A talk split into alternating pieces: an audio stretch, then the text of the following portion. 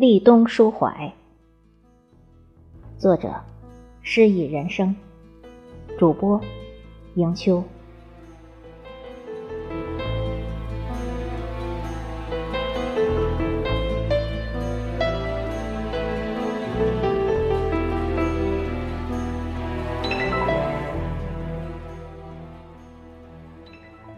时序催逼，越来越觉得光阴紧迫。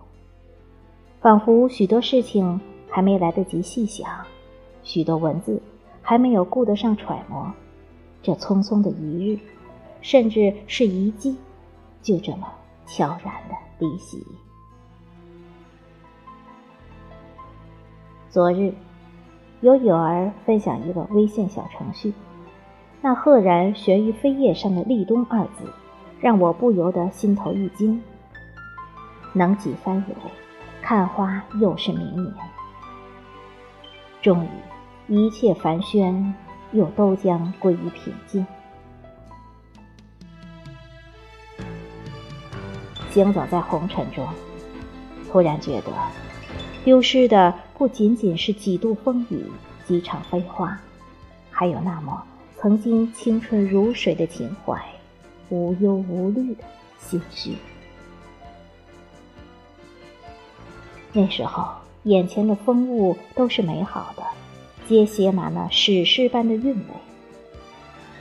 饿了，爬上堂屋门左手边的一扇，抓着黑得发亮的门环，用力去够挂在梁上的馒头。渴了，一个猛子跳到一米多高的缸沿上，拿了马勺，伸直了胳膊去里面舀水。那时候的时光，就像奶奶口中的故事，没有头绪，却经得起消磨。除了上学，我们乡野的孩子多是像鸡鸭鹅一样散养的。村子不大，只要有两三个孩子一聚，站在街巷里大声一喊，不出几分钟，其他孩子必会蜂拥而至。那时候玩儿就是玩儿，从来没有杞人忧天的多想过其他的事情，所以也更投入、更忘我。尤其是傍晚时候，夜幕覆盖下的小村庄，禅寂而热闹。那些呼唤孩子回家的声音，在淡然的月影下此起彼伏。像元宵节燃放的长尾巴烟花，近处总有一声回响。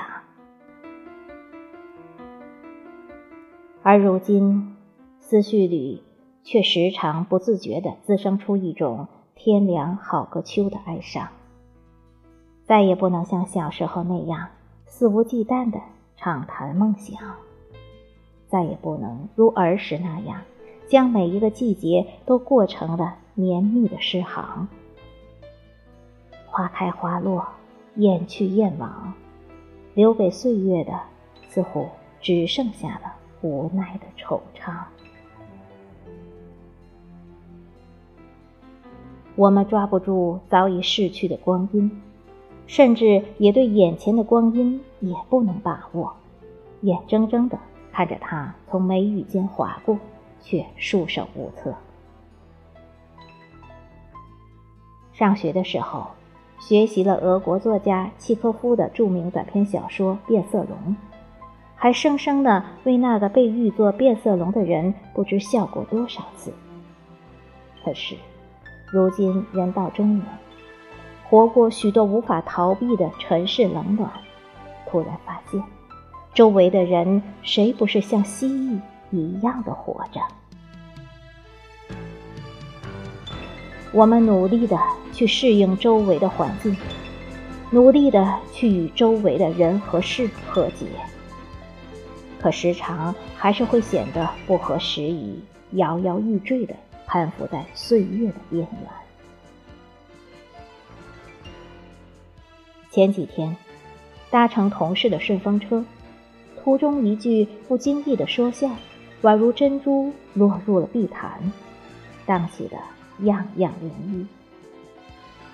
同事笑言：“现在猪肉价格涨得这么厉害，都不吃了。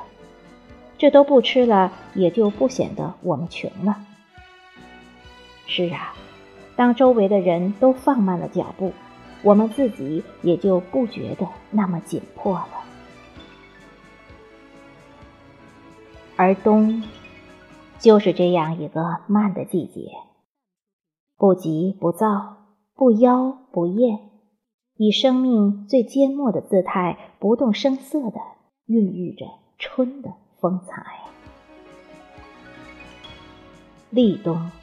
乃冬之始，花、树、草，还有那些贪恋热闹的飞蝇蠕虫，都将进入不争不吵的冬眠，在漫漫长夜养精蓄锐，静心等待一季属于春的明艳。